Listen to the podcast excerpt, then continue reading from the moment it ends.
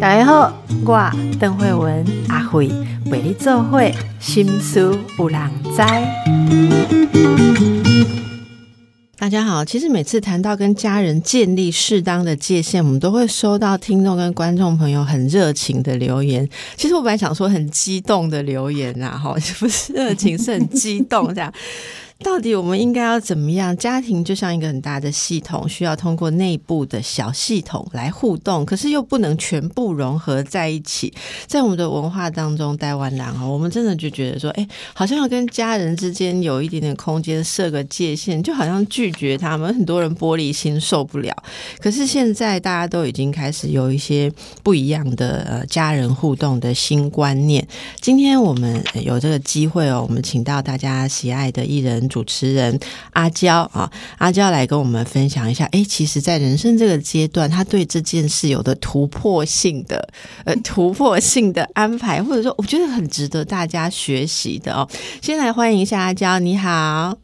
嗨，各位听众，大家好，我是阿娇，邓医师好。其实大家看到很多你主持的节目，都觉得说你是一个很亲和，然后很开朗的人哈，感觉你就是很能活出很棒的生活，然后又跟大家都很好哈。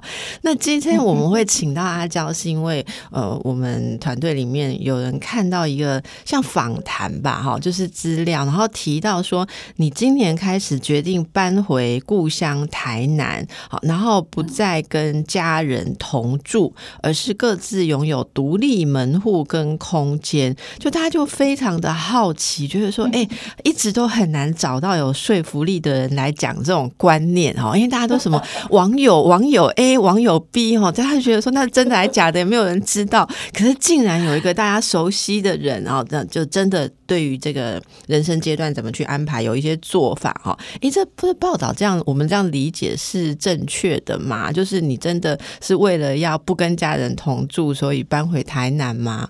呃，这个有狭义跟广义。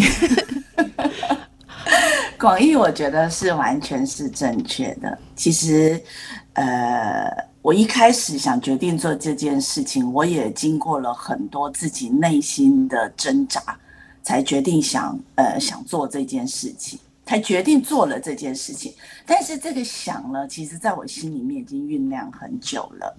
对我，我一直，因为我们一开始是，呃，那时候是在新北的山上，那是一个透天厝，所以我们是七个人住在一起。原本那个地方其实那个家很单纯，只有我跟妈妈，然后老公跟小孩。那后来小孩大了就出去念书，然后就剩下我跟妈妈跟小孩。然后莫名其妙呢，大前年开始，三年前、四年前开始，我爸爸一个重病之后，我爸爸就呃恢复健康之后，他就决定要回来让我照顾。那爸爸加入了，儿子也毕业了，然后儿子也回来了，儿子也把女朋友带回来了。然后突然间就觉得家怎么变得这么拥挤了？然后你知道吗？人多嘴杂。然后人多就很多，呃，情绪上的一些来来往往，那对我来说，那个家就不再是那么的放松，嗯，不再是那么的觉得我我可以休息的地方，所以慢慢的我在心里头就开始酝酿了一些想法，觉得哇，那这个家突然变得拥挤了，突然变得。好多好多的情绪了，那我就开始在想，我需要有个地方可以稍微让我喘口气。然后我跟老公，我跟老刘想要稍微呃喘息的时候，我们会有一个地方。那时候，呃，我们就想了几个地方，然后就开始全台湾绕来绕去。然后后来在心里面剩下了两个地方，我们跑来跑去之后剩下两个地方，一个地方是台东。一个地方是台南，嗯嗯，就剩下这两个地方。然后我就跟先生讲说：“好，那我们就以台南先作为一个打算，因为毕竟它是我从小长大的地方。虽然我离开三十年了，那我就跟他说，但是毕竟要做这件事情，可能选择一开始选择台南对我来说会比较容易一点。我不会觉得又又去到一个很陌生的地方，那我要应付台北的生活、家人，然后我又要应应付一个自己全新的开始。所以后来我们决定，好，那就在台南找一个地方，是我跟先生两个人可以喘息落脚的地方。然后我们就这么幸运，我们就找到了，在很短很短的时间之内，我们就找到了。就找到了之后，开始跟就开始跟家人想讲，我们有这个想法，然后我们想要，嗯，偶尔回去台南。然后第一个先发生的，当然就是我妈妈。我妈妈就说：“啊，嗯，这什么登去台南的嘞？” 我妈妈说：“哦，哦，我就想哎，好，让我理解了。对，毕竟我妈妈跟着我。”跟爸爸离开之后，妈妈就跟着我。那这三十年来，妈妈就跟我在一起，然后也是跟我一样，呃，离开台南三十年。然后他觉得，嗯，他在人生这个八十岁的阶段，他我做了这样的决定，他也告诉我他的想法。好，那我就开始，你知道，呃，我只能说我心里面还是没有办法完全的切割。哦，那我就觉得好，我还是得承担起这个责任。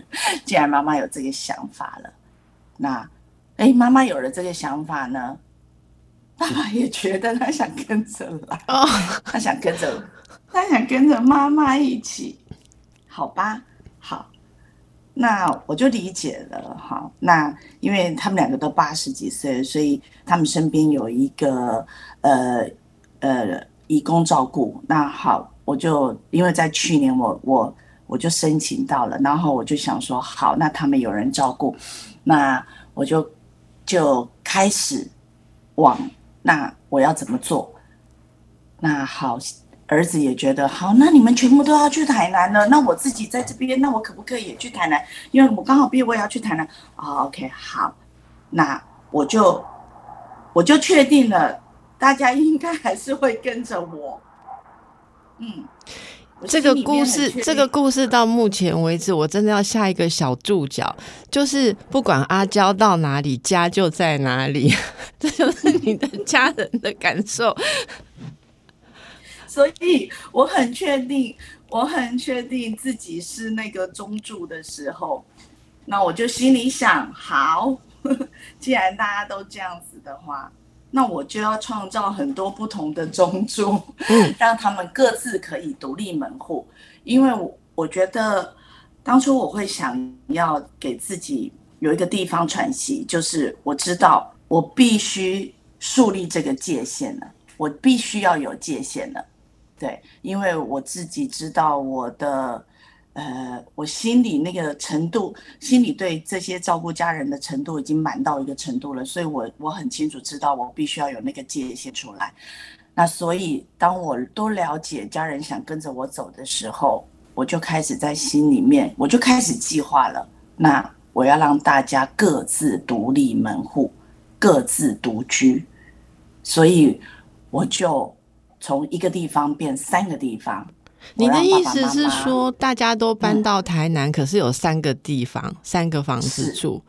哦，那这样子整个整顿规模就变得很大，是不是？所以我的朋友都觉得很不可思议。到现在，我其实很难很清楚的去表达整个过程，因为那个整个过程是一个很庞大的一个，对我来说是一个。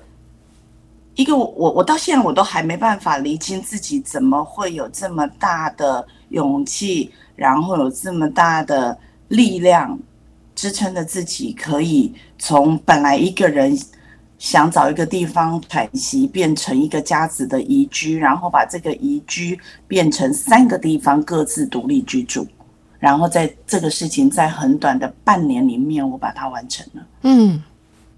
嗯，真是很不简单。那这个过程，嗯，因为因为对一般人来讲，我觉得可能是没有办法达到目标。光是听到妈妈也要去，爸爸也要去，我想很多人就会觉得说，就傻了，对，就放弃了。所以可不可以告诉我们，对你来讲啊，这这个过程当中，我想一定经历了很多很多。那你觉得最最跨过去最关键的阶段有哪几个？你是怎么坚持做成的？我我觉得这里面搞不好也牵涉到说服他们吧。例如说，他们真的有一开始就觉得说他是要独立门户吗？好，然后诶，我们很好奇这个过程有没有一些特别的关键点？你怎么做到的？嗯，其实应该是说，在这个这些日子来，这个大概从爸爸回来，然后整个家从简单的三个人、四个人变成了七个人的时候，那我们中间也发生了家庭里面发生了很多事情。那那些事情其实导致于我自己觉得我承担不了了。那呃。我觉得我我的身体状况跟我的心理状况，那都有一些很不一样的变化。对，你你怎么了？那时候身心状况是到如何？简单说，呃，呃，我那一段时间忧郁症很严重。我是已经又，呃，我应该是说在。在前一段婚姻离婚的时候，我自己也曾经经历过一次很严重的忧郁症，那所以我知道那个感觉回来了，所以我就开始很谨慎的去面对自己生病这个事情。那个感觉回来呢，因为那时候又加上舞台剧，所以我在短短的两三个月的时间之内掉了五公斤。那我很清楚自己的整个身心的状态，那所以我就开始回头找医生。那我知道我必须要面对自己生理心理的这个状态，所以后来其实我跟家人讲是很确定的，让他们知道说，我我如果再这样继续下去，你们会失去我的。啊，对，我知道我我知道我我生病了。然后我知道这一次这个关其实可能比上次来的更大，所以我很清楚的去告诉他们，我我没有办法再跟他们住在一起，我需要有一点自己的时间跟空间。然后我是这样子跟他们说的，当然一开始大家也都觉得很错愕，很不能接受。那所以在这个过程里面，我也身体不舒服好几次，然后我自己知道我在那个边缘了，哎，再下去他们真的会失去我，他们也意识到再下去他们会失去我，嗯，那所以，嗯，所以我最后应该是说，最后是因为他们看到我这个情况，然后才决定好，决定尊重我这个选择。然后陪着我一起做做看，嗯。嗯，那这个过程当中，他们认识到你的状况的时候，有想说，其实他们也是你压力的一部分嘛？我们看到很多人，其实，在跟家人分享这个时候，有些家人能够理解，但是有些家人最不能理解的就是。呃，所以你又遇、你有压力，意思就是你不想扛着我，或者说，嗯，你跟我相处没有那么愉快，然后这个沟通就会僵住，甚至会有为了要排除自己的怎么讲自责、罪恶，有没有？有些家人，然后就会有很多防卫的争执动作，这个在你的家人里面也会发生吗？嗯，我一开始提出这个的时候，呃，当然他们很错愕，但是我觉得我有两个很重要的关键，是我的先生跟我的妈妈，他们是从头到尾，呃，配合我跟支持我的。我觉得他们是让我决定做这件事情一个非常大的支持力量，然后他们也协助了我。做这件事情，嗯嗯，那当然，刚刚那师讲的就是这些比较抗拒的、比较不能接受的、有遗弃感觉的这些部分，比较多的部分，我知道可能会来自于我的孩子，他可能会是一个比较会有这方面感受的人。所以我那时候其实就有做了一些这样的准备，所以在面对儿子这一块，我我我们是大家有一个共同的想法，怎么去让他可以比较能够接受的。所以这个部分其实是最大的努力。因为啊，其实说起来、听起来，我觉得站在就您公子的立场，就是说，哈，阿哲 就是爸爸妈妈，然后阿公阿妈就全部都要去台南嘛，对不对？就只有把我跟女朋友留在这里这样子吧。好，是，所以到呃，这个到底这中间家人之间如何有？界限，然后让界限带来更大的空间，在这空间里面，彼此都可以更加的舒适，甚至让爱可以更流动哦。这真的是非常不容易的一个过程。我们休息一下，让大家看一下自己的家庭，看一下你心里想要对家人说出来的那个说不出来的话是什么。等一下再继续回来请教阿娇。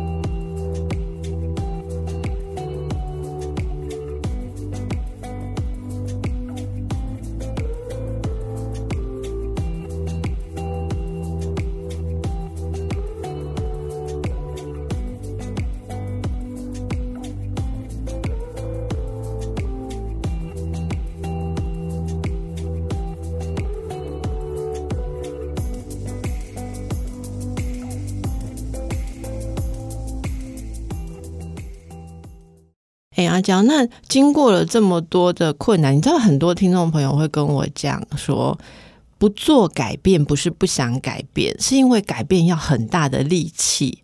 有时候我们跟家人之间一些东西卡住了啊，不管是婚姻、亲子以及长辈，因为他们衰老需要的一些照顾，会形成不知不觉就形成家庭里面一种让人喘不过气。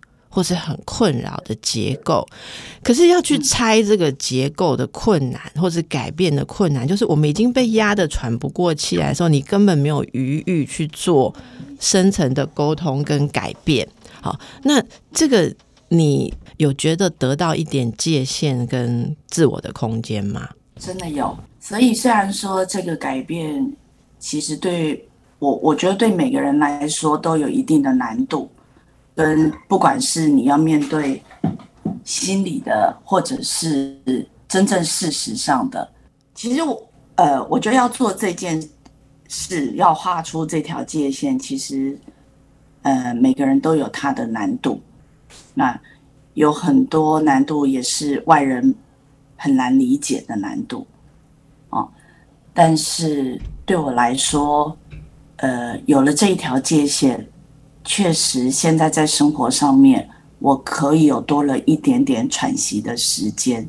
嗯，那条界限画出来了之后，呃，你会有多一点点的私人自己的空间跟时间，然后甚至你可能也比较能够把把，应该是说把那个拒绝说出口。嗯，因为以前对，因为以前。我是很习惯家里面，我老公都笑我说我是家里面的惯用手，所以只要家人一有什么事情我就伸手，只要一家人一有什么事情就伸手。那为什么会这样子？是因为我们没有空间也没有距离，所以我看见了，我知道了，我第一时间我就会伸手了。那但是现在我把这个。界限画出来了，把这个空间拉出来了，很多的事情我看到了，我听到了，但因为有了那个空间跟时间，我可以喘一口气，缓一缓，我就不会马上伸手。那这个很奇妙，当你不会马上伸手的时候，你就会发现，哦，原来你的家人是有能力的。哦，以前都觉得他们没办法。对，在第一时间，他其实。也可以想到办法，自己可以处理的。但是因为以前没有这条界限，没有这个空间跟时间的时候，在他们还没做这个动作的时候，你已经伸手了。嗯嗯，所以所以造成他们依赖我不独立的是我，我认知到是我，所以当画出了这个界限跟空间的时候，哎，我没有我我来不及伸手，我退后一步了，我没有机会马上伸手的时候，我发现。他们可以处理啊，嗯，其实他们是有能力处理的。也许那个处理不见得是你满意的，但是如果换成你来处理，也不见得会更好啊。嗯，所以常常我我后来就重新思考，我所谓的好，对家人的好，常常都是我认为的好，真的是他们需要的好吗？然后我看到家人的不好。那真的是不好吗？有的时候，我我觉得的不好是他们的好。好，就举个例子好了，比如我看到我爸爸，或看到我儿子，我觉得啊，你你怎么房间这么乱啊？你怎么不整理啊？你怎么现在不去晒太阳啊？你怎么现在不去做什么事情？我想像我我看到我爸爸躺着，我一整天躺着，我就说你怎么不去晒太阳？我三催四请，我觉得这样对你的健康不好。那时候跟爸爸住在一起的时候，我有我常会连这个事情我都管了，连这个事情我都放在心上了。你今天去晒太阳几个小时？你今天有走出去晒太阳吗？连这个事情我都管了。哎，我爸爸也觉得好压迫，我都感觉得到。他每次看到我就 很紧张，然后我每次也会觉得，哦，连这个小事我都要干涉，我自己也觉得我好压迫。然后我们我们彼此之间就形成了一种很紧张的气氛，但是我们现在分开来住了。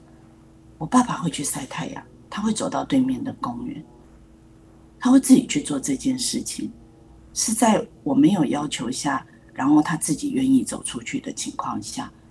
对，所以我觉得很多的事情好像没有在那个一时一刻里面就一定要到达那个。那个你想象中的好，也许在那个时间点，他并不想要。对，嗯，所以我后来发现，常常我认为对家人的好，是我太过于操心，也是我太过于操之过急了。所以我知道，我必须让一让，我必须退到后面，我必须让我们彼此之间不再那么压迫，然后有空间。就像邓医师讲。让那个爱有空间可以流动，也让那个爱有空间可以喘息。所以画出这条界限好吗？是真的好，但是过程真的好难。嗯，这个真的给大家很多的启发哈。我我觉得是在我们的社会当中。一直有这种两边的观念在拉扯，一方面就是会觉得说我们应该对自己负责，尤其我想要教我们的年纪，我们现在接收到的一些观念都说哦，例如说你自己要懂得调节自己的压力量，如果好像没有调节好。我我真的觉得现代至少在我周边看到，我的工作上会遇到，我的生活上也会遇到。如果我说我忧郁，哦，就就像我之前曾经在小孩子小的时候，我公开说，我觉得那一段时间我忧郁的时候，我觉得我接到的都是比较多的质疑，说啊，你不会打理自己哦，你你你你就这样子把什么传统的角色扛起来，原来连你也不会。独立思考也 也不会自己去处理，我不知道你是不是也有这样子的感觉了哈。可是这另外一方面的声音，如果我们真的独立思考的话，又会被说哦，你们现在呃新一代的人或者说女性都没有传统的美德了哈，然后你们都很自私啊，然后就活自我。对对对，你们这些把自己过好的人，都是因为你们没有做我们这些爱家人。该做的事，我觉得光是这两边的撕扯，就让我们很多的朋友，包括我自己，都体会到那种矛盾了。我我想你刚刚讲的很多过程，也有这样子的的事情。但但如果追根究底起来，嗯，你说，你说，呃，我觉得这个部分啊，一开始其实，比如说，我觉得每个人都会在意，然后就像我大概也是那种从小就被。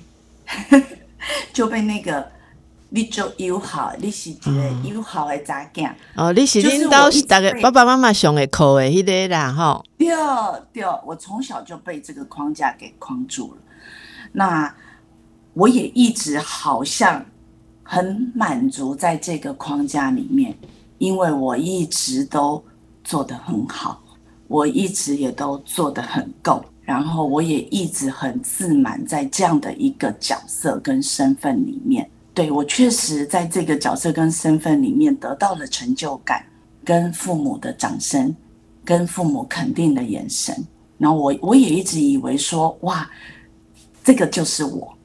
对我今天把这个事情做得很棒，这件事情就是我，我所想要的，我所需要的。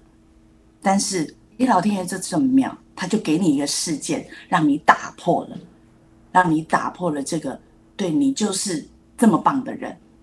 对，就因为有一个事件让我知道说，原来我不是这么棒的人，原来嗯，我没有做的这么好，我并不是一个可以这么有力量就把自己的呃就把这些事情支持住的人。其实是是发生了一件事情，让我知道说我没有那么的厉害，但是我还是会呃，应该是说我心里面还是有一个部分是在意这个身份的，在意这个角色的。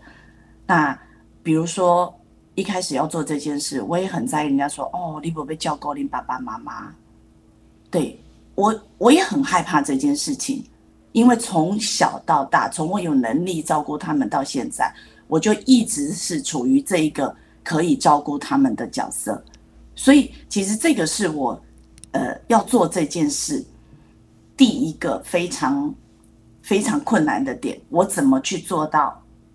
我不听别人的声音，或者我不在乎别人的声音，我确实会在乎，我会很在乎说，哦，你要把你爸妈丢下。到现在很妙哦，我们移居回来台南了，但是我所有的亲戚朋友都不敢问为什么，大家都不敢问为什么。到这个到现在，我心里面很纳闷，我也常跟我妈聊说，你都没接到电话，我妈说无，都没人问我。很奇妙哈、嗯那所以大家就我在想，大家一定觉得说，哦，我好狠哦，我把爸爸妈妈对在他们这个八十岁的年纪，我做了一个这样子，我决定要把他们呢，但我现在就关起来，我先把那个部分关起来，我知道我在意，我就做不下去。那但是我很清楚的知道，我身边支持我的人知道，包括我的父母亲，包括我的先生，我知道他们知道我在做什么就够了。嗯嗯所以有的时候，其实我们没有办法满足每个人的想法，但是在我们要做决定要做一件事情的时候，我们只要清楚的知道那些在我们身边支持我们的人，他他确定知道我们在做什么就好了。对，所以最后，其实我妈妈跟我先生是给我最大最大的力量。我嗯我我很确定他们知道我在做什么，然后他们也知道我需要做这件事情，然后包括我觉得我爸爸妈妈因为我们这样子的的分开，因为呃，其实我我我觉得很棒的是，我回到台南，然后因为台南的那个距离都很短，所以我跟我爸爸妈妈住的那个那个只要大概十分钟到十五分钟左右的路程，开车我就就可以到了，所以对他们来讲，他们也有安全感，他们知道在很快的时间之内我就可以到，然后我我我跟他的呃沟通是保持畅通的，他们随时可以找得到我，然后我可以两天左右就去看一次他们，所以在在心里面，因为我们经历过大家住在一起，然后很压迫的感觉，这四年来我们大家经历过很压迫，各自都觉得那个压迫是不舒服的。那现在反而拉出一个距离，爸爸轻松，妈妈轻松，甚至他们的关系也变得比较舒坦，因为没有我在中间。我 他们也有空间吗？他们也有了空对他们间也，有空间了，甚至妈妈有时候想跟爸爸说些比较情绪的话，因为没有我在中间，他没有那一层顾虑了，他也畅快了，舒服了，所以拉出那个空间。一开始大家觉得很难，但是做了之后，大家觉得是喘口气了，不只是我个人喘口气，是在每个关系上面都喘口气。比如那时候我跟儿子，因为那时候他跟女朋友在一起，大家都在家里，他跟女朋友发生的任何事情，我好像也也介入在里面了。大家都变得很紧绷，但是大家分开来之后，变成在在没有一些呃，比如说你今天因为我的介入，你就会发现，你就会感觉说，哦，我必须在意这个人，跟我没有这个人介入在中间，你在处理事情是不一样的。所以大家都变成有比较大的空间去处理他们跟别人彼此之间，比如我儿子跟女朋友的关系，我爸爸跟我妈妈的关系，他们都变成可以各自去面对，而不是因为我介入在当中，让他们之间要处理关系的时候扭曲了，或者多了一层芥蒂了。那我觉得好像是大家可以处理的更轻松、更自在。对，然后不是因为我的介入之后，那那个处理的关系要变成很扭曲。嗯，这这真的是很很睿智的一个觉察，你知道吗？因为我我其实觉得说，每个人互相对应，例如说儿子跟女朋友，他们有他们的一种关系嘛，就是他们两个人关系。可是儿子跟你。又有另外一个部分，然后那位呃女朋友跟你也是有一个人跟人之间的关系，然后你这家里面还有在别人，我其实对我而言哈，我。我我我很我对这个很敏感。如果我同一个场合里面，我有不同 重的关系的时候，我常常会觉得快要疯掉，因为那个你不同的角色跟关系里面的张力跟表表达的需求跟惯性是会互相拉扯。我现在可能就是用用 用一个阿娇熟悉的，你在舞台剧，嗯。的舞台上，你在同一幕里面要演不同的角色，怎么有可能？但是我们人生就是如此，哈。好，那所以可以，大家可以感受一下。呃，现在如果来呃 scan 哈，扫描一下你现在的人生，此时此刻，搞不好你在听节目的时候，你旁边就陷于各式各样的关系的战场，也不一定是不是阿娇的经历给了你一点鼓励哈？你是不是愿意拉出一点空间来？我们待会回来。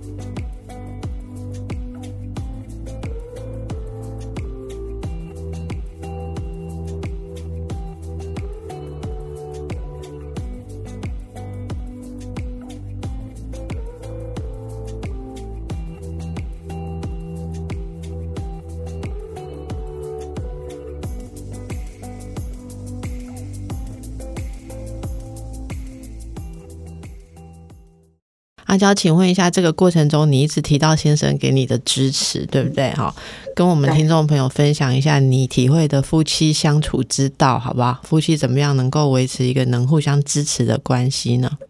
我的怎么维持哦？我没有维持哎，因为我们大家都想要问说，我们都没有办法感受到我们的老刘 有支持。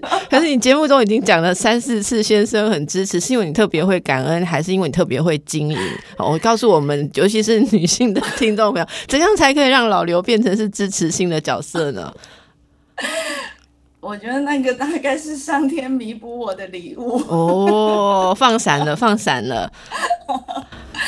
呃，其实。我们没有特别的什么样的经营，其实，在我们的夫妻生活里面没有，但是，但是他却是，他却是我人生真的最大最大的支持，然后从来不给我任何的压力。他的部分我其实很难，到现在我都不知道我们怎么可以彼此。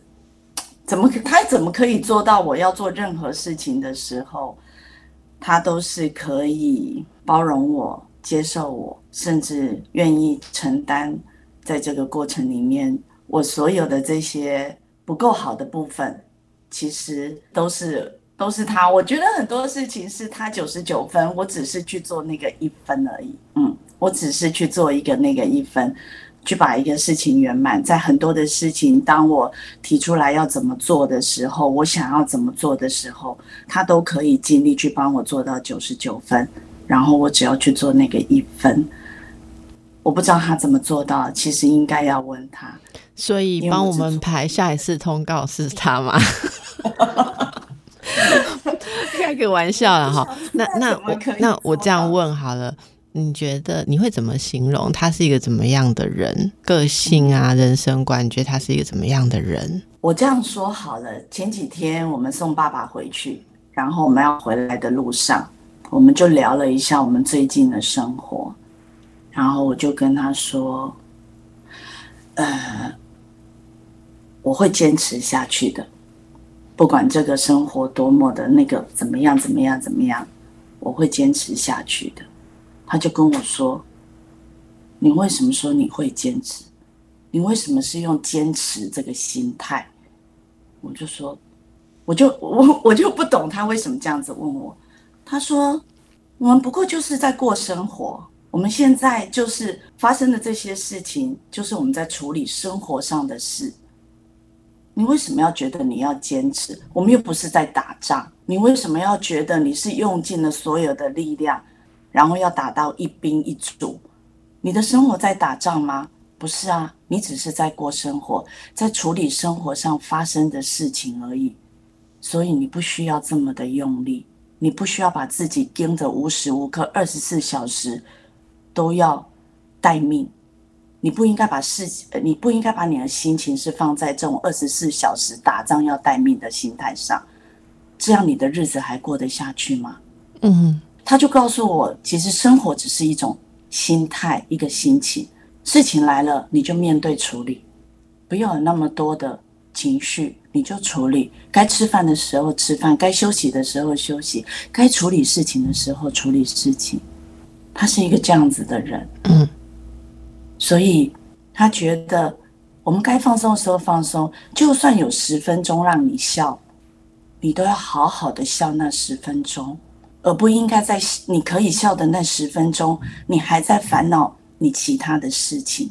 嗯，所以这十分钟你应该笑，你就好好笑；这十分钟你该哭，你就好好哭。所以他是一个让我最尽情可以哭的人。我所有在哭的时候，他从来没有阻止我，也没有安慰我，因为那十分钟你该哭，你就好好哭。但是这十分钟你要笑的时候，你要记得你要好好笑，你要用尽力气的去笑，而且不要有杂质的笑，是纯粹的笑跟纯粹的哭。哇！所以他不会怕你的负面情绪，对不对？他不会怕，他不会逃，他也不会掐你，想要叫你赶快，都一点都不散，而且。他不会让我在负面情绪的时候有任何的包袱，我必须在你面前活得好好的。他不需要，他不需要我在他面前活得好好的，他可以接受最不好的我，最烂的我。